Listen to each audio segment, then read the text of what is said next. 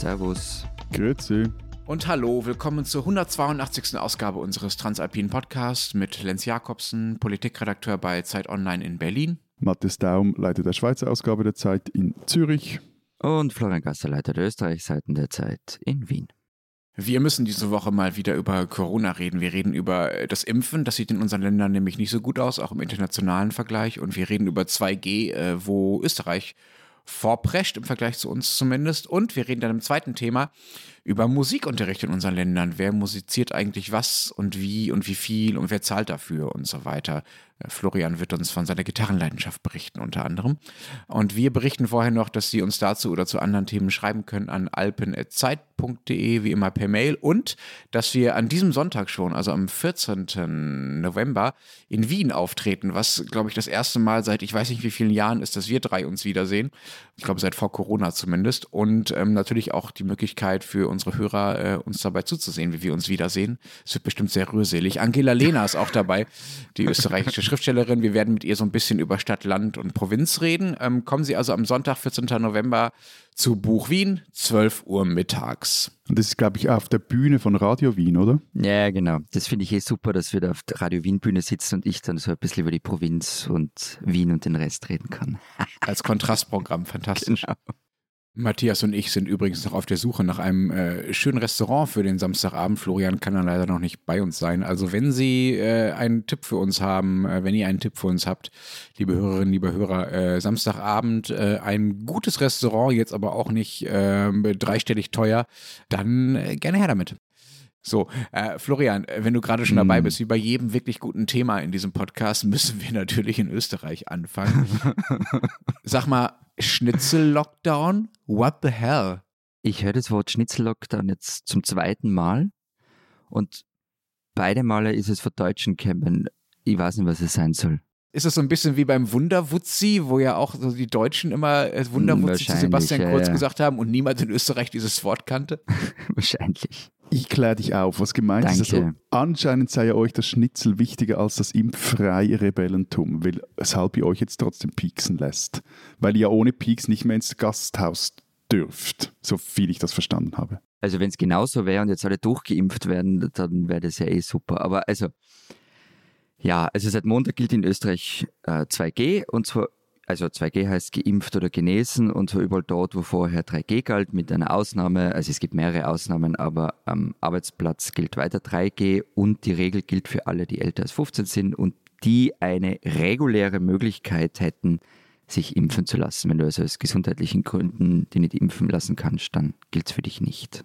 Du kannst da weiter testen. Also mit Attest geht's, genau. ja, ja. Und wenn ich äh, das alles nicht gemacht habe mh, mm, und diese besonderen äh, Bedingungen nicht habe, was darf ich denn dann noch machen? Also äh, darf ich dann noch überhaupt irgendwo rein, wenn ich nicht geimpft oder genesen bin? Also man könnte schon als eine Art Lockdown für Nicht-Geimpfte bezeichnen. Du kannst am sehr großen Teil des gesellschaftlichen Lebens nicht mehr teilnehmen.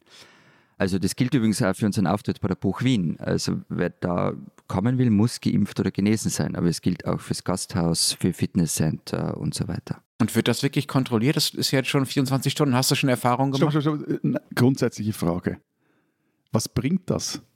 Also ich meine, außer dass es eine Vergraulungstaktik für Impfmuffel ist, die man jetzt relativ unsanft dazu schubsen oder neudeutsch würde man vermutlich sagen, natschen will, damit sie sich endlich auch impfen lassen. Ja, das finde ich erstens schon einen ganz guten Grund und zweitens sind Tests halt ungenau. Ne? Also Tests äh, sind nicht so verlässlicher Schutz für die Verbreitung äh, der Infektion, wie das Geimpfte oder Genesen sind. Lenz hat es im Grunde beantwortet. Also ja, man will die Leute zum Impfen treiben. Also ein kalter Impfzwang.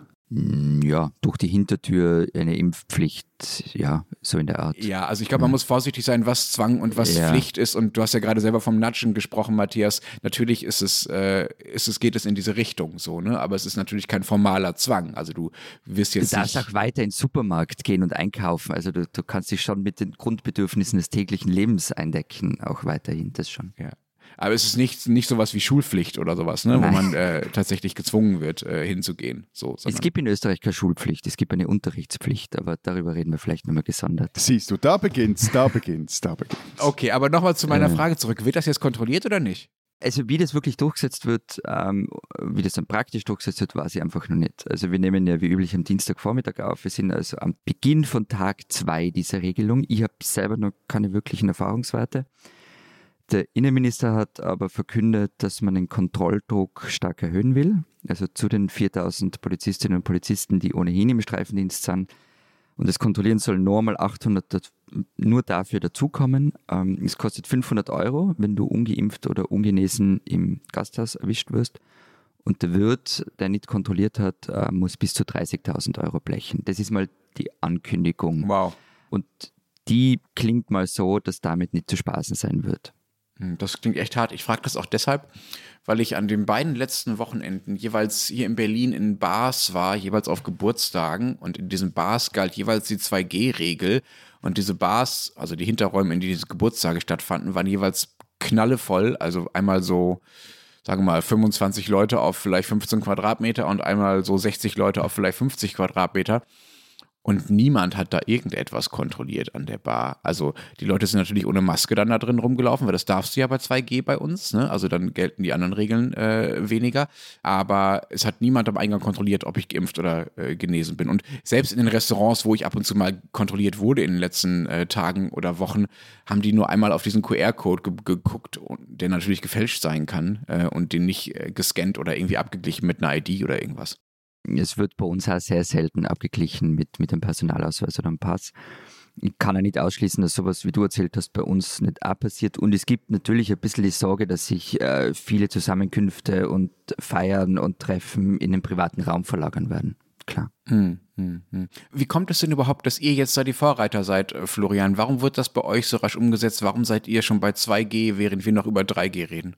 Hm, wir haben erstens eine recht schlechte Impfquote. Das sind aber alle unsere drei Länder nicht so gut. Also wir sind irgendwas bei 63, 64 Prozent mit Zweitimpfungen. Muss man, glaube ich, nochmal sagen. Ne? Also Deutschland, Österreich, Schweiz, mhm. die drei, Deutsch, drei deutschsprachigen Länder, gab es vor zwei Wochen so eine Statistik, sind die äh, Länder mit den schlechtesten Impfquoten in Europa, wenn ich es richtig im Kopf habe. Westeuropa, in Westeuropa. Westeuropa, mhm. jeweils unter 70 Prozent. Ja. Und dazu kam aber dann noch was, dass nämlich gerade in den vergangenen Wochen die Infektionszahlen massiv nach oben geschossen sind. Also wir reden da von Zahlen, die Richtung 10.000 neue Fälle in 24 Stunden gegangen sind. Und der Druck ist enorm geworden. Und jetzt kommen wir halt auch zum ewigen Thema. Man hat richtig Schiss davor, dass die Wintersaison wieder ausfallen könnte. Das ist jetzt nicht der einzige, aber sicher ganz ein wichtiger Punkt, ähm, der zu dieser 2G-Regel geführt hat. Aber, aber habt ihr dann nicht bedenken, dass ihr mit dieser 2G-Regel nicht eher die Wintertouristen vergraut? Ja, ich, ich verstehe den Gedanken, ich kann es da nicht sagen. Also einerseits können sich natürlich viele denken, okay, die tun was, dort werden um mich, wenn ich dann im Winterurlaub bin, nur Geimpfte oder Genesene sein. Es wird also mehr oder weniger sicher für mich sein. Andererseits, wenn die Zahlen jetzt trotzdem nicht rasch sinken und nur weil sich jetzt viele Leute impfen lassen, die sind ja nicht gleich immunisiert, ähm, kann es natürlich passieren, dass die weiter steigen. Und dann ist halt ziemlich wurscht, ob wir 2G haben oder nicht, dann wollen ohnehin viele nicht kommen. Klar ist natürlich, dass wir jetzt mit der Einführung der 2G-Regel die volle Aufmerksamkeit auf uns gezogen haben und auf die hohen Zahlen. Ich glaube aber nicht, dass es nachhaltig das Image prägen wird. Also, dass man, wenn jetzt die Zahlen runtergehen sollten, dass man dann im Dezember oder Jänner sagt, ah, die hatten aber diese 2G-Regel wegen der hohen Fallzahlen.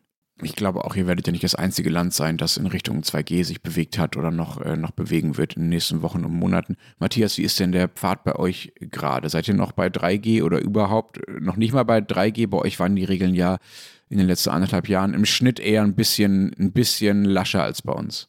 Die 2G-Diskussion, die hat ja, vermutlich jetzt, jetzt an, in dieser Woche gerade begonnen, aber zumindest medial, weil äh, politisch gibt es die kaum bis gar nicht, weil sie mit der aktuellen Rechtslage gar nicht vereinbar ist. Also wir haben ein Covid-19-Gesetz, über das wir Ende November abstimmen und darin ist überall von 3G die Rede. Was passiert ist, ist eher noch, dass das, das dritte G noch etwas ausgedehnt wurde. Also Genesene dürfen jetzt in der Schweiz, wenn sie einen positiven PCR-Test hatten, also dürfen, gilt, für die gilt das Zertifikat nicht nur 180 Tage, sondern äh, 365 Tage jetzt. Also das wurde noch etwas ausgeweitet und es gibt auch so diese serologischen Tests, die gelten, also diese positiven Antikörpertests, die gelten auch jeweils für 90 Tage. Matthias, darf ich noch eine Zwischenfrage stellen? Du hast gerade gesagt, dieses ähm, das Gesetz, das Covid-19-Gesetz, das äh, Ende November zur Abstimmung steht. Da steht jetzt was von 3G drin. Nun stimmt ihr darüber ab. Das ist ja schon vor einiger Zeit vorgelegt worden. Dann gab es ne, öffentliche, öffentliche Debatten darüber. So, ich frage mich jetzt, ist das nicht ein Beispiel dafür, dass eure Art Politik zu machen manchmal ein bisschen zu langsam ist? Also 2G steht da einfach noch nicht drin, weil das damals, als das entworfen wurde, einfach noch kein Thema war. Und jetzt müsst ihr euch wochenlang damit beschäftigen und entscheidet darüber Ende November und dann ist es vielleicht überflüssig, weil längst längst 2G die große Frage ist und dann müsst ihr wieder von vorne anfangen und so weiter. Ja, das ist, das ist ja quasi eine, eine Abstimmung quasi im, im Nachhinein über ein Gesetz, das schon in Kraft ist. Also du könntest grundsätzlich schon jetzt das wieder äh, über irgendwie, jetzt werden mich alle Juristen belehren, dass ich da sicher was Falsches im Detail sage, aber quasi über eine Art von Notrecht oder beschleunigtes Verfahren mhm. über das Parlament auch das einführen. Also sagen wir jetzt 2G, aber A, das zu tun irgendwie zwei Wochen vor einer Abstimmung oder drei ist. Aber ihr könntet es theoretisch, äh, bevor diese Abstimmung ist, könntet ihr schon was ändern an den bestehenden Regeln, obwohl die noch nicht sozusagen äh, durchs Volk abgesegnet sind. Auf die Gefahr hin, dass ich jetzt ellenlange Mails von irgendwelchen Staaten Staatsrechtsstudentinnen erhalte, ja, können wir. Herr mit den Mails, danke. Aber eben, also deshalb zurzeit gilt hier 3G, äh, damit kommst du eigentlich auch überall rein, also egal ob Restaurant, Bar oder Fußballstadion. Und das wird, das ist so meine persönliche Erfahrung, ja, so ganz okay kontrolliert. Also Zertifikat zeigen eigentlich, ja, eigentlich überall. Eigentlich müsstest du ja dann noch eine Idee dazu zeigen und die wird ab und zu mal wieder vergessen. Also dass du die zeigen musst. Aber eben gleichzeitig ist unsere Impfquote wirklich nur ein Hauch besser als jene in Österreich. Wir sind da, glaube ich, bei etwa 66 Prozent.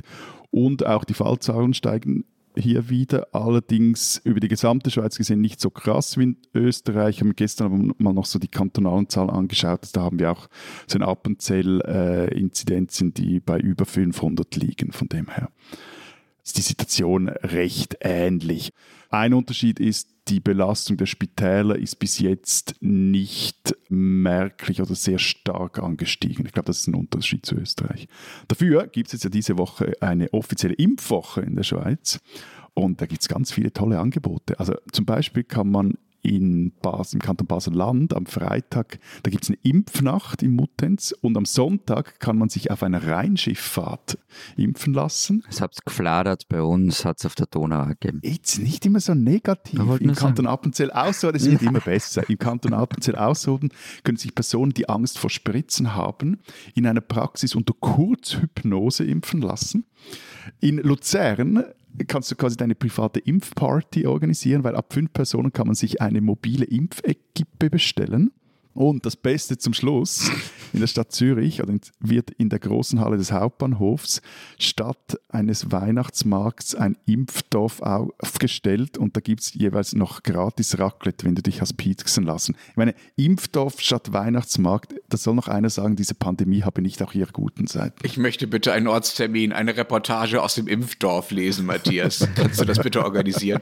deine Abneigung zu Weihnachtsmärkten wird uns irgendwann mal entzweien, glaube ich. Ja, ja, ja. Bei uns sind die Zahlen ja ähnlich hoch. Also auch wir haben mittlerweile schon einige Landkreise und äh, Kommunen, wo wir bei einer Inzidenz von über 500 sind. In Deutschland hat Sachsen, wo die Zahlen sehr hoch sind und die Impfquote sehr niedrig ist, tatsächlich äh, 2G auch schon eingeführt. Also es gibt bei uns sowas auch schon wie bei euch, äh, Florian. Und in Berlin äh, wird es auch vorbereitet. Also es geht bei uns auch Richtung 2G, zumindest regional. Aber jetzt warte mal, ihr, ihr werdet doch wahrscheinlich vielleicht bald eine neue Regierung haben. Und hat die jetzt diese Corona-Politik schon übernommen? Ja, ist eine gute Frage. Erstens, weil es tatsächlich nur wahrscheinlich vielleicht bald ist. Also die Grünen sind gerade nicht so sehr zufrieden mit den äh, Verhandlungen äh, über die Regierung, aber das ist ein anderes Thema und vielleicht nächste Woche auch schon erledigt. Ähm, es gibt gerade so eine merkwürdige Zwischenphase. Also es gibt noch die alte Regierung, die noch geschäftsführend im Amt ist und zwar auch noch äh, ungefähr vier Wochen mindestens. Also der neue Kanzler und damit die neue Regierung von Olaf Scholz äh, wird frühestens in der Nikolauswoche, also in der zweiten Dezemberwoche äh, ins Amt kommen, gewählt werden. Und die alte Regierung hat es nun so ziemlich den Ländern überlassen, wie sie mit Corona umgehen. Also die haben entschieden, dass die epidemische Lage von nationaler Tragweite zu Ende des Monats beendet wird und die Länder quasi auf eigene Rechnung äh, Dinge machen können und müssen, um die Pandemie weiter einzudämmen. Und die Länder machen das dann halt mal mehr und mal weniger. Und die neue Regierung hat tatsächlich ja jetzt am Montagabend einen äh, Gesetzentwurf vorgelegt, der dann in ein, zwei Wochen auch beschlossen werden soll, der es ermöglichen soll, dass auch nach diesem Auslaufen dieser epidemischen Lage noch Unternehmen beispielsweise zu Hygienekonzepten verpflichtet werden können oder eine Maskenpflicht gelten muss. Und es gibt 3G in öffentlichen Räumen zum Beispiel. Ich kann mir gut vorstellen, dass das zum Beispiel für Weihnachtsmärkte zählt. Aber von 2G ist keine Rede. Nein, ist da tatsächlich noch nicht. Und wenn ich äh, sehe, wie das bei euch wirkt, äh, lieber Florian, dann weiß ich nicht so ganz genau, ob ich das nicht auch schon schade finden soll. Ich habe gelesen, bei euch haben sich allein am Samstag plötzlich 30.000 Leute impfen lassen. Das ist doch super, oder? Ja, und am Montag waren es auch wieder fast 20.000. Allerdings waren ein Drittel davon Drittimpfungen und keine 7.000 waren Erstimpfungen.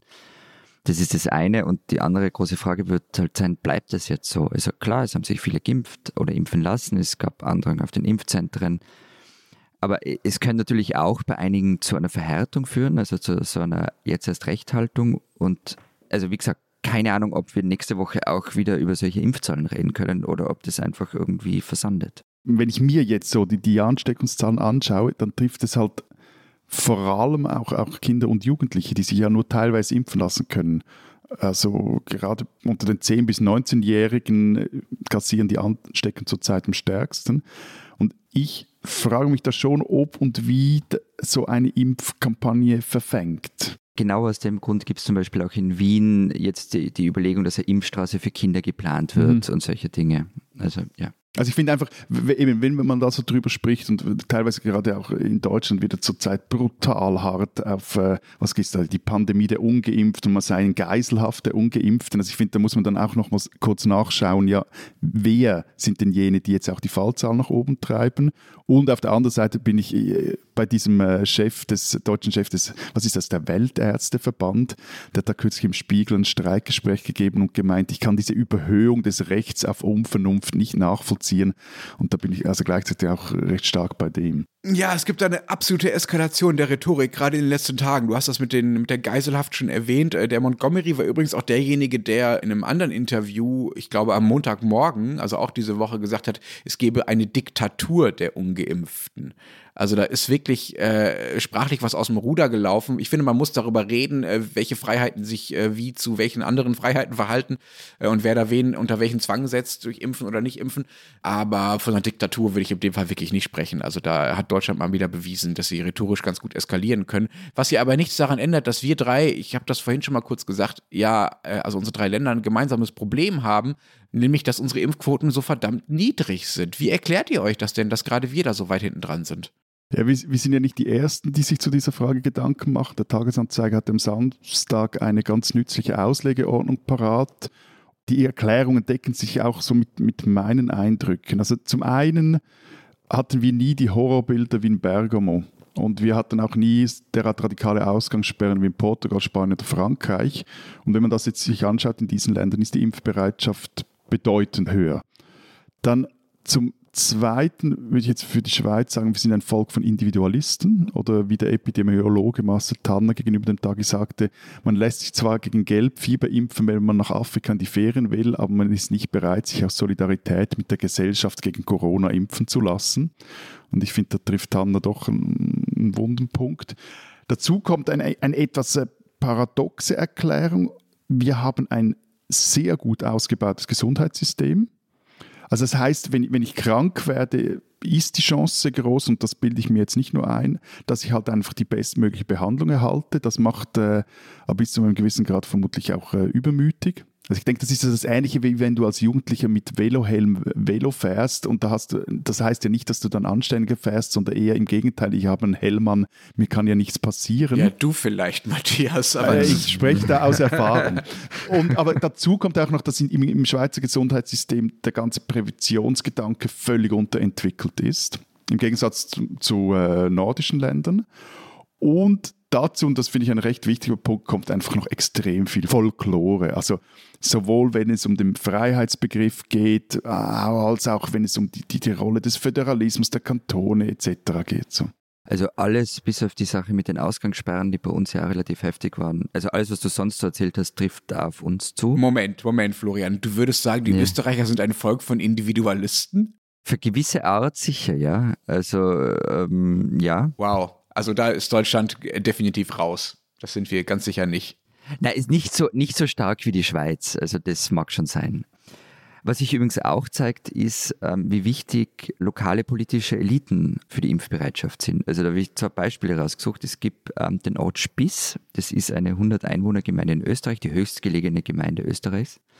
In Tirol, Entschuldigung. Und deren Bürgermeister war mal im Fernsehen und meinte, die Menschen am Land hätten bessere Abwehrstoffe und ein besseres Immunsystem und er selbst wolle diese Stoffe nicht in seinem Körper haben. Der Ort hatte vergangene Woche Impfquote von 34 Prozent.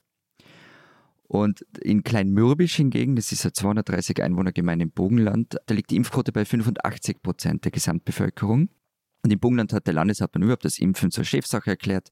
Die waren echt stark dahinter. Da gab es sogar eine Impflotterie, bei der man Autos gewinnen hat können.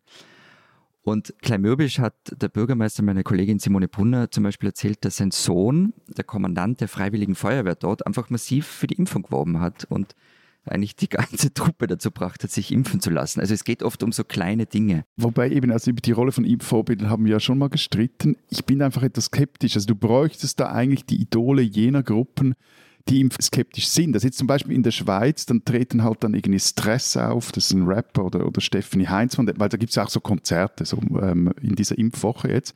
Aber meines Wissens zum Beispiel nicht Göller. Und das wäre jetzt eher ein, ein Göller, der dort auftreten Wer? müsste, weil, weil dessen Peer Group. Wir reden aber nicht von Impftestimonials, also irgendwelchen Fußballern oder Musikern, in, in meinem Beispiel sondern wir reden von, von ganz lokalen Geschichten. Und das war früher einmal die Kirche, also der örtliche Pfarrer, der, weiß ich nicht, im 19. Jahrhundert nach der Taufe den Eltern erklärt hat, wie wichtig die Impfung nicht sei.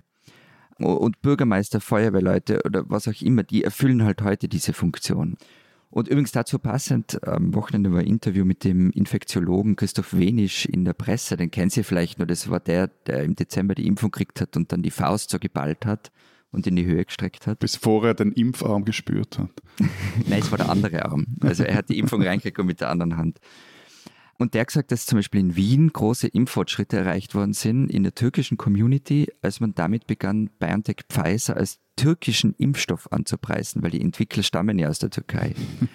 und er sagt eben auch, man habe über Synagogen und Kirchen sehr viele Menschen erreicht. Also ich glaube, du hast recht, wenn es darum geht, irgendwelche Superstars dahinzustellen, aber eben so, so regional wirklich gezielt für gewisse Gruppen ist, glaube ich, funktioniert. Ja, wobei ich würde dafür die Schweiz halt bis zum gewissen Grad auch in Anspruch nehmen oder behaupten, dass diese alten Autoritäten, von denen jetzt du gesprochen mm. hast, dass die nicht mehr funktionieren und dass es halt an vielen Orten auch kaum neue gibt, die in die Bresche springen könnten. Oder dann gibt es solche, die äh, gerade jetzt in dieser Pandemiezeit auch ihre Chance gerochen haben, um sich äh, mit eben einer Anti-Haltung zu profilieren. Moment, da habe ich auch Beispiele. Also von dieser MFG-Partei, dieser Impfskeptiker-Partei, darüber haben wir schon mal gesprochen, die in Oberösterreich äh, in den Landtag gekommen ist.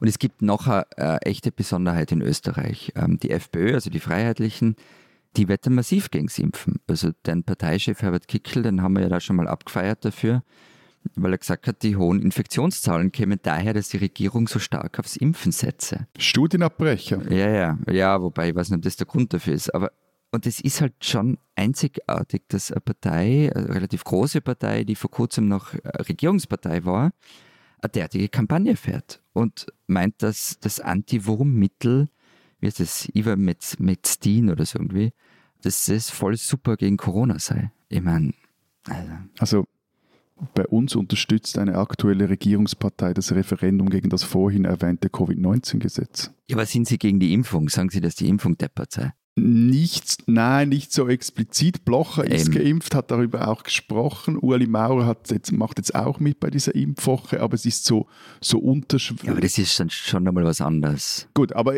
auf jeden Fall wird in diesem Gesetz unter anderem geregelt, ob man ein Covid-Zertifikat einsetzen darf oder nicht. Und es gibt eine Auswertung aus dem Kanton Zürich, die zeigt, dass Gemeinden mit einem hohen SVP-Wähleranteil eine niedrige Impfquote haben. Es gibt noch andere Faktoren, die da mitspielen, aber unter anderem das auch.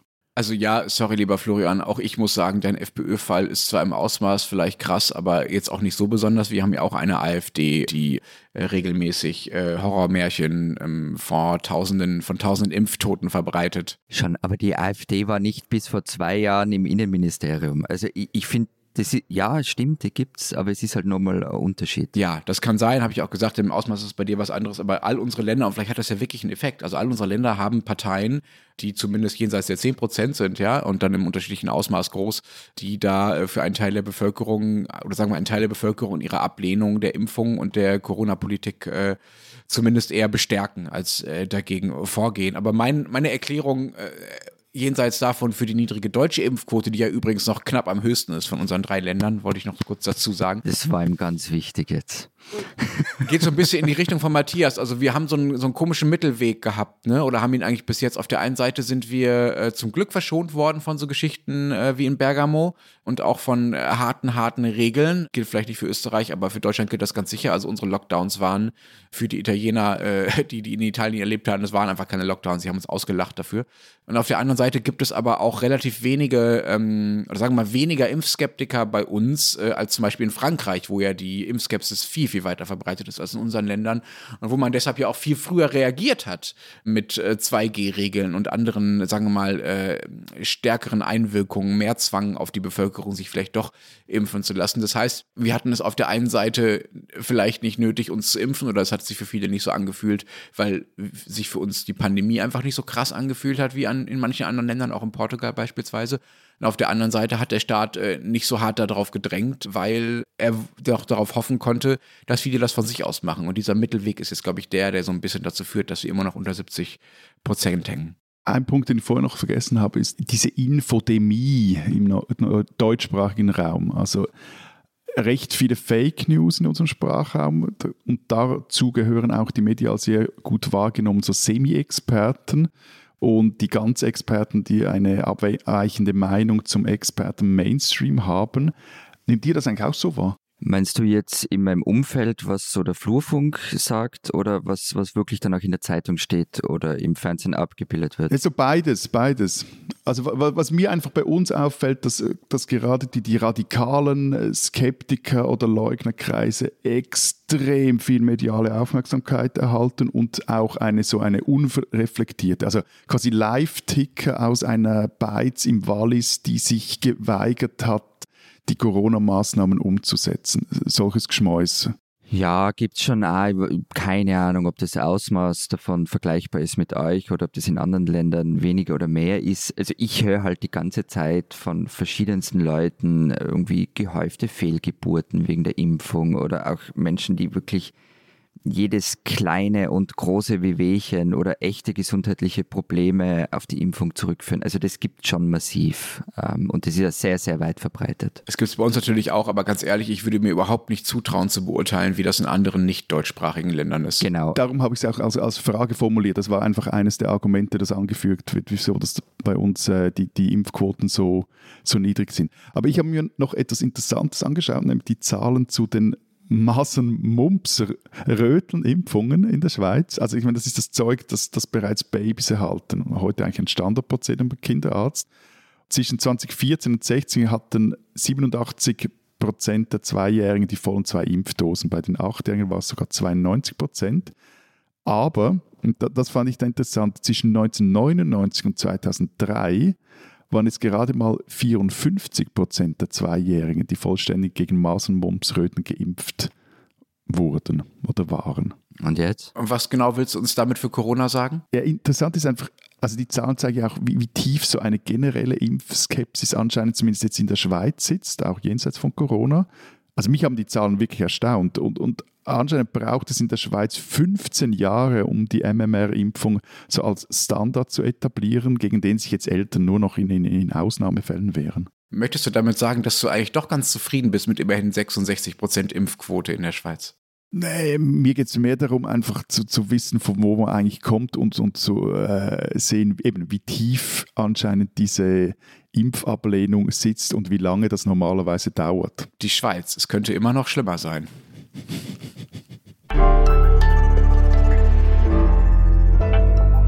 Diese Österreicherin sollten Sie kennen. Wenn Österreicher irgendwo auf der Welt auftauchen, dann tun sie meist als erstes das, worin sie ziemlich gut sind. Sie gründen einen Verein.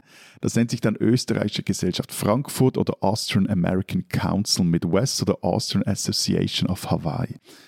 Österreichische Staatsangehörige in der Schweiz bildeten hier in der zweiten Hälfte des 20. Jahrhunderts lange Zeit die drittgrößte Gruppe von Einwanderinnen und Einwanderern und gründete natürlich Vereine und viele von ihnen zog es in den Kanton Aargau. 1927 entstand dort der Österreicher Verein Baden. Vereinsziele waren das gemütlich Beisammensein sowie der Austausch von Informationen über Österreich und amtlichen Informationen zur Sozialversicherung etc. pp.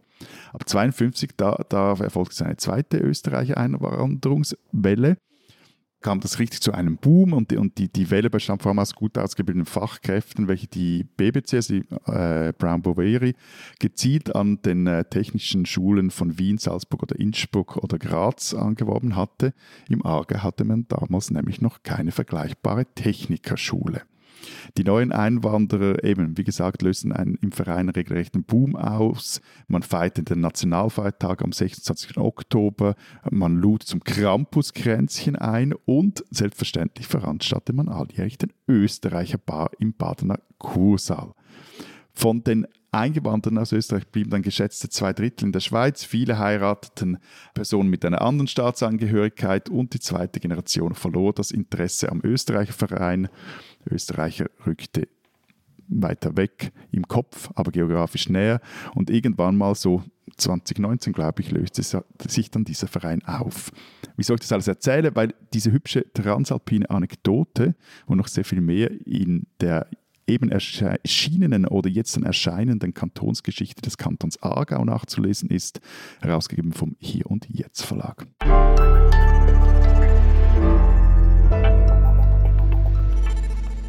Matthias, äh, wir reden über Musikunterricht. Möchtest du vielleicht äh, die ersten paar Takte spielen?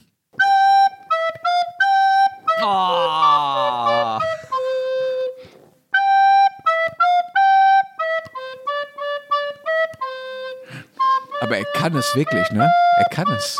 Naja, also können ist ein hartes Wort.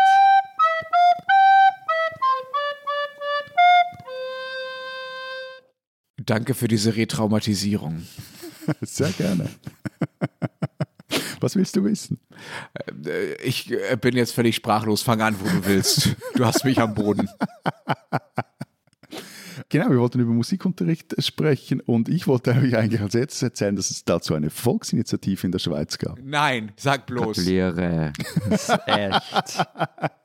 Und was will die? Äh, Musikpflichtfach im Abi, kostenlose Blockflöten für alle Schweizer, Matthias? Nein, die wollten in, in der Verfassung folgendes festschreiben. Bund und Kantone fördern die musikalische Bildung, insbesondere von Kindern und Jugendlichen. Der Bund legt Grundsätze fest für den Musikunterricht an Schulen, den Zugang der Jugend zum Musizieren und die Förderung musikalisch Begabter. Und durchgegangen oder nicht? Wurde zurückgezogen, die Initiative. Das heißt, du erzählst uns über eine Initiative, die nicht durchgegangen ist. Nein, warte jetzt schnell. nein, nein, nein, nein, nein, nein. Zurückgezogen heißt nicht, dass sie nicht durchkommen, weil du ziehst eine Initiative dann zurück, wenn, wie jetzt in diesem Fall, der Bundesrat einen direkten oder indirekten Gegenvorschlag erarbeitet. Das hat er in diesem Fall getan. Das war 2012. Und dieser Gegenvorschlag nahm etwas mehr Rücksicht auf föderalistische Gefühle, weil Bildung Sache der Kantone und das gilt halt auch für die Musik. Und dieser Gegenvorschlag wurde dann aber vom Volk sehr klar angenommen. Okay, danke für diese Anekdote. Ähm, lass uns vielleicht doch mal von der anderen Seite an das Er Thema. ist immer, er ist immer noch schockiert. Ich möchte einfach äh, schnell, äh, ich möchte einfach schnell hinter mich bringen, ähm, diesen Themenblock. Ähm, erzählt doch mal, Kinder, Erwachsene. Ähm, äh, spielt ihr eigentlich selber Instrumente, Florian? Ich bilde mir ein, dass du uns mal was erzählt hast von der E-Gitarre bei dir. Habe ich echt nur von einer E-Gitarre geredet. Vielleicht hast du auch von zwölf hast du nicht erzählt. Das, hätte mache ich mir jetzt selber zum Vorwurf. ja, also ich klampf rum, habe das schon, also habe das zur Schulzeit ein bisschen ernsthafter betrieben, so mit, mit ein paar Jahren lang klassischen Unterricht, habe alles verlernt und spiele halt eigentlich hauptsächlich daheim sowohl E als auch akustische Gitarre. Im Fachjargon nennt man diese mittelalten Männer wie mich äh, Bedroom Guitarists. Aber äh, sag eigentlich mal, wieso haben eigentlich Gitarristen, und ich glaube, das sind die einzigen äh, Musiker, die das haben, immer so einen verdammten Instrumentepark zu Hause. Es kann nicht einfach eine Gitarre sein, es müssen immer fünf, zwölf sein. Also ich habe nur drei. Die offizielle Antwort ist. Aber auch nur, weil dir verboten worden ist, dass du mehr hast. also die offizielle Antwort ist, äh, weil natürlich jede Gitarre anders klingt und äh, für spezifische mm. Sounds andere Instrumente mit anderen Tonabnehmern und so notwendig sind. Also meine 50 Euro Weine, da schmecke ich auch immer jeden Euro raus. die ehrliche Antwort ist, es ist halt eine Sucht und es ist ganz cool. Und ich, ich, war aber, also nochmal zurück zum, zum grundsätzlichen äh, Musik machen und Instrumente lernen. Ich war in der Schule keine Ausnahme. Also gerade in meiner Hauptschule waren noch einige eigentlich, die Instrument gelernt haben. Wie ist es bei dir, Matthias? Ich spiele seit der Primarschule Schlagzeug und zwischendurch habe ich auch mehrere Jahre lang Klarinette gespielt. Wieso, weiß ich eigentlich auch nicht, aber es muss am, am, am zürich-deutschen Namen für dieses Instrument gelegen haben. Das nennt man bei uns nämlich Rossäckerpfeife. Und ich hege immer konkretere werdende Pläne, endlich mal Klavier spielen zu lernen. Und Blockflöte hast du jetzt vergessen. Also wohl, das kannst du ja nicht. ich, wobei Klavier würde ich auch gern können. Und ich will jetzt nicht fragen, Rosssäckelpfeife, also Pferdeschwanzpfeife. Genau, okay. aber Schwanz nicht der hinten, das ist der Schweif. Ja, wollt ihr mich fragen, soll, muss ich erzählen? Ja, also wir, sind eigentlich gespannt. Du bist jetzt so leicht unter Schock. Wir würden gerne wissen, was. Äh, ja, ich was, äh, gehöre zu den Opfern der Blockflöte. Speuzknebel. Bitte, erzähl. Also, äh, ich war so sechs oder sieben, bin in die Grundschule gegangen und bin einmal die Woche nachmittags, in meiner Erinnerung war es tief nachts, das kann nicht wahr gewesen sein, wahrscheinlich war es vier Uhr nachmittags im Winter oder so, in den Keller unserer Musikschule gegangen zu einem äh, alten Mann, der mir damals ungefähr 90-jährig vorkam. Wahrscheinlich. Der sehr wahrscheinlich gleich alt oder jünger ist als du jetzt oder ja. war als du jetzt. Aus Persönlichkeitsrechtsgründen werde ich seinen Namen nicht nennen. Er hat mich nämlich, äh, glaube ich, nachhaltig äh, traumatisiert. Das war alles äh, so öde und so beklemmend da unten und der hat sich einfach so überhaupt gar keine Mühe gegeben, uns den Spaß am Musikmachen zu vermitteln, sondern uns immer nur, also ich habe das wirklich als als quasi Fließbandarbeit an dieser Blockflöte wahrgenommen. Man hält halt Löcher zu und pustet rein und irgendwann ist es zum Glück vorbei. Dass ich mich dann nach ein paar Stunden äh, lieber in dem äh, leeren, dunklen äh, Schulgebäude der Grundschule rumgetrieben habe. Das war viel, viel spannender und seitdem habe ich leider nie wieder einen. Also du hast den Unterricht geschwänzt? Ja. Oder wie? Okay. Genau. Und als das dann mhm. irgendwann rausgekommen ist und ich gesagt habe, ich finde das so schrecklich, ich will da nicht hin, dann muss ich auch zum Glück irgendwann nicht mehr. Also ich will meiner Mutter da gar nichts, äh, gar keine böse Absichten unterstellen. Sie hat das halt probiert und ist einfach so völlig nach hinten losgegangen. Und seitdem habe ich halt aber leider nie wieder ein Instrument äh, angefasst, weil ich das immer mit dieser drögen Quälerei da in diesem äh, Schulkeller verbunden habe. Ich finde, der Blockflöte ist furchtbar zum Anhören. Absolut. Wir haben das ja gerade demonstriert bekommen. Also, ey, aber, nein, aber sorry, also wenn man es jetzt äh, wirklich könnte, und, oder etwas üben würde, ist es ein schöner Klang. Also der ist weich. Nein, aber sorry, aber da muss ich. Ja, aber der Punkt ist, äh, aber, aber ein Sechsjähriger spielt nicht mit schönem Klang, ein Siebenjähriger auch nicht. Es klingt einfach furchtbar, wenn Kinder daheim Blockflöte üben. Aber ich will trotzdem die Blockflöte verteidigen, ähm, weil ich verstehe, warum das so ein beliebtes Einsteigerinstrument ist. Also ich habe es auch gelernt, ich habe das auch furchtbar gefunden, mein Lehrer war eigentlich ganz okay aber ich habe es trotzdem nicht gemocht. Aber ich trotzdem verstehe, warum es die Kinder oft lernen. Es ist billig, es ist klein, man hat schnell Erfolgserlebnisse. Man kann also recht rasch Melodien spielen, man lernt sehr niedrigschwellig Musiktheorie und Noten lesen. Also das macht alles Sinn. Und ähm, Lenz, du hast wirklich nie wieder Instrument gespielt danach. Nein, ähm, nie wieder, was ich sehr bedauere, weil Musik mir sehr äh, wichtig war und auch weiterhin ist und ich wirklich sehr, sehr, sehr viel Zeit mit Musik hören verbracht habe und auch bei befreundeten Bands und Musik aufgelegt habe und so, aber ich kann keine Noten lesen wirklich und ich kann auch nicht spielen. Ich habe nie wieder ein Musikinstrument angefasst und ich finde ganz ehrlich, mal ganz grundsätzlich zur Blockflöte, ja. Ich verstehe hm. deine Argumente für die Blockflöte, aber ich finde das eigentlich völlig perfide Kindern gegenüber. Also, dass man den Instrumente natürlich auf eine Art aufzwingt, weil sie es ja noch nicht selbst entscheiden können in dem Alter. Yeah die kein Erwachsener freiwillig je hört. Und zwar aus einem guten Grund, ja. Also ihr hört doch zu Hause nicht Blockflötenmusik, weil Blockflötenmusik nicht. einfach nicht keine schöne Musik zum Anhören ist. Und ich finde den, den, grundsätzlichen Impuls, dass man, dass man Kindern versucht, etwas beizubringen, was sie vielleicht gerne machen, weil sie es gerne hören. Also, dass man vielleicht irgendwann die Musik, die man macht, auch gerne selber hören würde. Das finde ich den völlig ursprünglichen Impuls beim Musiklernen, ihnen dann etwas beizubringen, was sie selber gar nicht hören wollen, wo sie sich selbst und andere eigentlich akustisch nur bequälen erzählen. Das finde ich wirklich, finde ich wirklich einfach grundsätzlich völlig falsch. Ich verstehe, was dafür spricht, aber bei mir und bei vielen anderen, die ich kenne, funktioniert das einfach gar nicht. Ich will doch, dass am Ende was Schönes dabei rauskommt bei dem, was ich tue und nicht das, was Matthias gerade getan hat. So. Ich will jetzt deine Traumatherapiestunde ungern unterbrechen, aber ich glaube, du bist nicht in einem Haushalt aufgewachsen, in dem Violine geübt wurde. Ja, wenn ich noch einen letzten Satz dazu sagen darf, Was? also meine Tochter spielt gerne Flöte. Es kann sein, dass ich selber in einem Flötenhaushalt landen werde in ein paar Wochen oder Monaten. Da nehme ich natürlich alles zurück. Also in einem Haushalt, in dem Violine geübt wurde und was nach ein paar Jahren wirklich toll geklungen hat, aber vorher halt Das ist eine Katastrophe. Da wirst völlig dagegen ist Blockflötenmusik, Meditationsmusik. Der Vater meines besten Freundes hat Saxophon gelernt und er hat wirklich sehr lange gelernt, bevor irgendwas dabei rumgekommen ist. Das ist noch schlimmer. da muss ich eine Geschichte erzählen. Ich habe mal den wirklich blöden, die, hatte mal die blöde Idee, einem Mitbewohner in der WG zu erlauben, zu Hause Saxophon zu üben und der, der war in der Ausbildung zum Jazzmusiker und ist jetzt auch Profimusiker und ich konnte mir nicht vorstellen, was Üben für den bedeutet. Der hat einfach rund, rauf und runter, rauf und runter, rauf und runter Tonleitern geübt und so, dass ich irgendwann mal dann auf mein Angebot zurückkommen muss und sage, hey, so geht das nicht, du musst dir einen Übungsraum suchen, ich drehe sonst durch hier in der WG. Äh, Okay, aber ich glaube, die gequälteste von allen war meine Mutter. Ich hatte so mit 15 eine Deutsch-Punk-Band und ähm, der Proberaum war mein Kinderzimmer. Also ich glaube, das toppt einfach alles. Fragt's mal meine Nachbarn. Alle Hochachtung vor ihr. Alle, alle Hochachtung vor ihr, wirklich.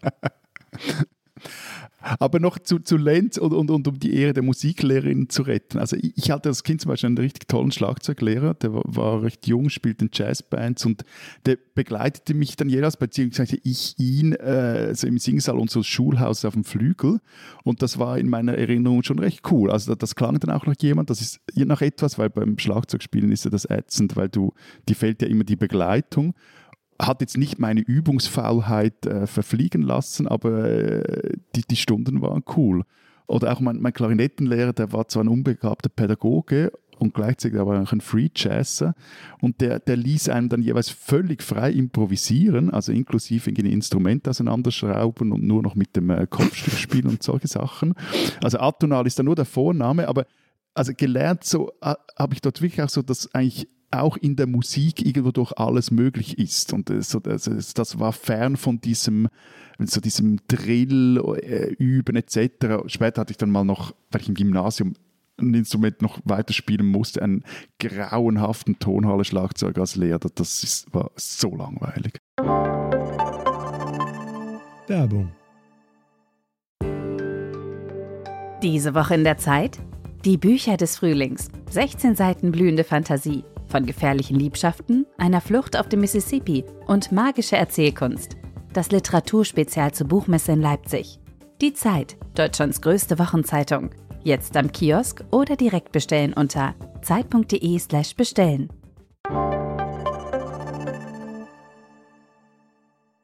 Ich würde jetzt gerne eine Kurve kriegen von diesen persönlichen Geschichten mit einer äh, sehr guten Nachricht, zumindest für mich persönlich, äh, in der, aus der Statistik. In Deutschland stirbt die Blockflöte nämlich gerade sozusagen aus, zumindest als tonangebendes Musiklerninstrument, also genau das, was du beschrieben hast, äh, Florian. 1980, was nicht das Jahr war, in der ich in der Grundschule war, das war zum Glück ein bisschen später, war es noch das äh, mit Abstand meistgelernte Instrument in deutschen Musikschulen und mittlerweile ist es auf Platz 4 zurückgefallen. Hinter, ratet mal, Gitarre vermutlich irgendwo. Irgendwo Klavier. Genau, Violine. Violine auf Platz 2, also Klavier Platz 1, Gitarre Platz 2, Violine auf Platz 3. So, so ist es richtig. Und ich finde es sehr super, muss ich sagen. Äh, Wobei ich, ich habe noch eine andere interessante Statistik gefunden, äh, um das Ganze auch jetzt zu unterfüttern. In, das, die ist zwar schon etwas alt, 09, weil es da im Vorfeld dieser Abstimmung kam die raus. Da sagten 20 Prozent der Schweizerinnen und Schweizer, sie würden ein Instrument spielen oder sie hätten mal ein Instrument spielen können oder es steht irgendwo noch zu Hause rum. 16 Prozent sagten in dieser Umfrage, dass sie singen würden.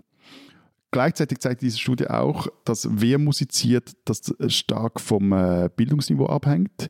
Also jeder Vierte mit Uniabschluss und jeder Vierte mit hohem Einkommen spielt ein Instrument. Und bei den äh, Sekundarschulabgängen ist es nicht einmal jeder Zehnte und bei den Tieflohnbranchenarbeiterinnen äh, und Arbeitern ist es nur jeder Siebte. Also die 20 Prozent habe ich auch bei uns gefunden. Das war Umfrage aus 2016. Platz 1 war da übrigens Gitarre, dahinter Blockflöte und Klavier. Also Lenz, bei uns dauert es noch ein bisschen, bis die Blockflöte abgeschafft wird. Das tut mir leid. Ja, ich weiß. Über das Bildungsniveau habe ich leider nichts gefunden, aber ich könnte mir vorstellen, dass es recht ähnlich ist. Was bei uns halt noch dazu kommt, äh, vor allem am Land, ist, dass viele in, in ihrer Jugend einer Musikkapelle beitreten. Also die sind einfach extrem präsent. Fast jedes Dorf hat eine eigene. Auch in Städten gibt es das dort lernt man halt dann schon auf eigentlich einem recht hohen Niveau das Instrument. Und das schlägt sich dann auch in der Zahl der Musikschulen nieder. Also 2019 gab es in Österreich 369 Musikschulen, in Wien nur 18, in Oberösterreich aber 68 und in Niederösterreich sogar 127 und insgesamt haben 205.000 Menschen eine Musikschule besucht ein bisschen mehr als die Hälfte davon war übrigens zwischen 5 und 24 Jahre alt. Hm. Ich habe auch Zahlen, die lassen sich nicht so ganz sauber vergleichen. Matthias, du sagtest, 20 äh, Prozent der Schweizer sagen, sie hätten mal ein Instrument gespielt oder würden noch spielen. In Deutschland sind es fast 20 Prozent äh, der Menschen, die regelmäßig ein Instrument spielen, was ja ein höherer Anspruch ist, äh, oder singen. Also 14 mhm. Millionen äh, Leute sind das, ist nicht ganz 20 Prozent, ein bisschen weniger. Dafür halt regelmäßig und äh, mit Singen. Gerade weil es bei uns diese Musikkapellentradition nicht so flächendeckend gibt, zumindest wie bei euch in Österreich, finde ich es doch noch ganz, äh, ganz bemerkenswert hohe Zahlen. Und ja, diese akademische Verzerrung, von der du beschrieben hast, Matthias, gibt es bei uns auch. Und es zählen halt sehr viele Kinder mit, die beispielsweise halt im Schulchor singen, wo man ja auch so ein bisschen dazu angehalten wird und danach dann aber schlagartig damit aufhören. Wobei, ich weiß nicht, wie das bei euch ist, aber bei uns gibt es einfach eine sehr, sehr starke Chorlandschaft. Wir haben, haltet euch fest, über 55.000 Chöre in Deutschland mit über zwei Millionen äh, Mitgliedern. Ich kenne auch viele Leute, die in solchen Chören singen, auch aus den verschiedensten Schichten. Also irgendwelche Start-up-Menschen hier in Berlin, ebenso wie Freunde meiner Schwiegereltern äh, in Franken. Und dazu kommen dann noch so Pop- und Rock-Chöre, die sind bei diesen 55.000 Chören noch gar nicht mitgerechnet, weil sie nicht Mitglied in den entsprechenden Verbänden sind. Also Deutschland scheint da sehr sangesstark äh, äh, zu sein, was man an manchen grünen Wahlkampfspots dann wiederum nicht so merkt, aber das ist ein anderes Thema. was mich noch interessiert ist, wer finanziert das denn überhaupt bei euch? Ist das alles staatlich finanziert oder privat? Ich fange mal mit Deutschland an. Bei uns gibt es so eine öffentliche Förderung für die Musikschulen je nach äh, Land und äh, Kommune so von 35 bis 75 Prozent äh, de, des Budgets der Musikschulen. Und es gibt daneben aber auch noch äh, private Musikschulen, die äh, gar nicht oder kaum äh, gefördert werden, die freien Musikschulen, die dann aber Gewinn machen dürfen im Vergleich zu den äh, Schulen in öffentlicher Trägerschaft, die stärker gefördert werden. Und deshalb sind diese privaten Schulen halt meist auch äh, teurer. Nur mal so eine Beispielrechnung, also so 45 Minuten Unterricht pro Woche kosten bei uns dann im Monat, auf Monat gerechnet so 50 bis 100 Euro, macht dann so 600 bis 1200 Euro im Jahr hängt halt davon ab, an welcher Schule man ist und ob man jetzt Einzelunterricht hat oder ob man in einer äh, Gruppe Unterricht hat. Wie teuer ist das bei euch und wer zahlt dafür? Also in den meisten Kantonen tragen die Eltern so 40 bis 60 Prozent der Kosten. Einzelnen äh, Kantonen unterstützt die öffentliche Hand aber sehr viel stärker den, den Musikunterricht und die Musikschulen. Und dann haben die Musikschulen selber auch ab und zu noch eigene Stiftungen oder Fonds, die dann wenn's, äh, wenn die Eltern das Geld nicht haben für den Unterricht, äh, die da aushelfen, weil äh, das ist ähnlich wie bei euch, das ist nicht ganz billig. Also in der Stadt Zürich habe ich da mal nachgeschaut und das sind, glaube ich, auch so plus minus etwas Einheitstarife hier im, im Großraum Zürich. Eine wöchentliche 60 Minuten Einzellektion für ein Kind oder Jugendliche unter 20 Jahren kostet pro Jahr zweieinhalbtausend Franken und ab 20 Jahren sind es dann, also für Erwachsene sind es dann 6000 Franken. Wow. Das ist schon auch mehr als einfach nur Schweizer Aufschlag, ja. Ja, also, also bei uns werden die Musik schon zu 80 Prozent aus öffentlichen Mitteln äh, finanziert, also Länder und Gemeinden und so weiter. Eure Kosten, Matthias, sind eine Frechheit. Also, wenn ich das bezahle, will ich danach direkt bei den Philharmonikern vorspielen können. Und ich, ja, ich habe es ja also, probiert, aber mein Blockflötenspiel ja, hat nicht dafür gereicht. Nein, also das ist ja nicht 2500 Franken wert, ein Blockflötenspiel. Ich meine, wer soll sich das denn leisten können? Aber du hast mitbekommen, dass Lenz im Jahr 1200 Euro bezahlt und jetzt wir zweieinhalbtausend Franken im Jahr. Also so groß finde ich da den Unterschied dann nicht. Ja, maximal, maximal 1200. Ja, ja. das ist dann aber eher Einzelunterricht und ne. Also. Und die 6000 Franken ab 20 Jahren sind auch Wahnsinn. Also eben, und, also ich habe gestern mal nachgeschaut, in Wien kostet an der Musikschule ein, der Einzelunterricht jetzt für Kinder, ich glaube bis junge Erwachsene, pro Semester 311 Euro. Gruppenunterricht gibt es mhm. ab 116 Euro. Und dann habe ich nur in Innsbruck nachgeschaut, da gab es Einzelunterricht pro Semester ab 210 Euro. Und ja, das funktioniert, weil sie stark subventioniert werden, aber ehrlich gesagt, ich finde, man kann das Geld schlechter einsetzen.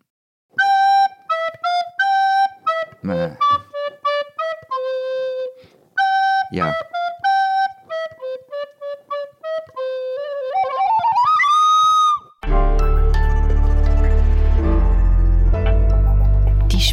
Die Schweizer. Wir Österreicher haben die Lipizzaner, die Schweizer Nachbarn, die Freiberger und ein Nationalgestüt. Die Freiberger sind die einzige heute noch existierende Schweizer Pferderasse. Ursprünglich wurden sie vor allem als Arbeitstiere eingesetzt. Heute sind es aber überwiegend Freizeit- und Sportpferde, weil sie offenbar sehr leinfähig und umgänglich sind.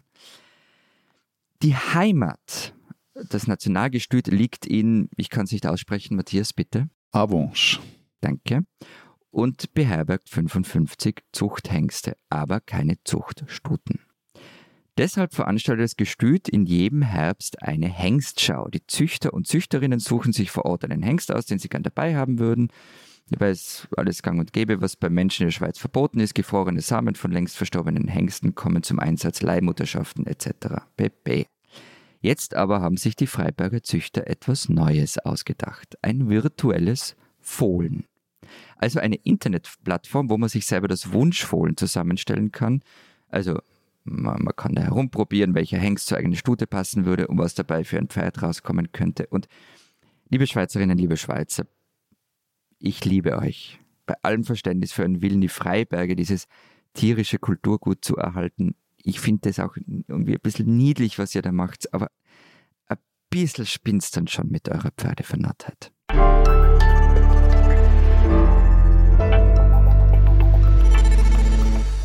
Das war's diese Woche beim Transalpinen Podcast. Wenn Sie wissen wollen, was in der Schweiz und in Österreich los ist, erzählen jetzt Matthias und Florian, was da los ist. Wir drucken auf einer Doppelseite eine Einführung ins Blockflötenspielen. Okay, 182 Folgen waren schön mit euch. Tschüss. Ciao. Äh, nein, wir haben äh, eine G Geschichte, eine größere Geschichte über eben die jetzt erscheinende Kantonsgeschichte des Aargau und was der Kanton der Schweiz gebracht hat. Und wir haben eine Recherche zu den Vorkommnissen bei den Solothurner Filmtagen. Meine Kollegin Ann-Sophie Scholl hat da jeden Stein umgedreht, wieso es wirklich zum Abgang der Direktorin oder Rausschmiss der Direktorin Anita Hugi kam. Bei uns gibt es natürlich eine große Geschichte zu 2G und ähm, der niedrigen Impfquote. Simone Brunner und ich haben uns da umgesehen. Es gibt ein Stück ähm, des Musikjournalisten Daniel Gerhardt zu ähm, den Wallners. Das soll der neue heiße Scheiß aus Österreich werden. Und ich habe geschrieben noch ein Stück über die Kreuzzüge und wie die Babenberger, die Vorgänger der Habsberger, sich daran beteiligt haben. Liebe Hörer, falls ihr, falls Sie bis jetzt noch kein Muster erkannt haben, haben Sie die letzten 182 Folgen nicht zugehört. Wir hören uns dann nächste Woche äh, von der Buch Wien, genauer gesagt hören und sehen wir uns schon am Sonntag und äh, für alle, die nicht dabei sein können, dann nächsten Mittwoch äh, wie immer die Folge von der Buch Wien. Bis dahin sagen wir Vielen Dank. Adieu. Und tschüss.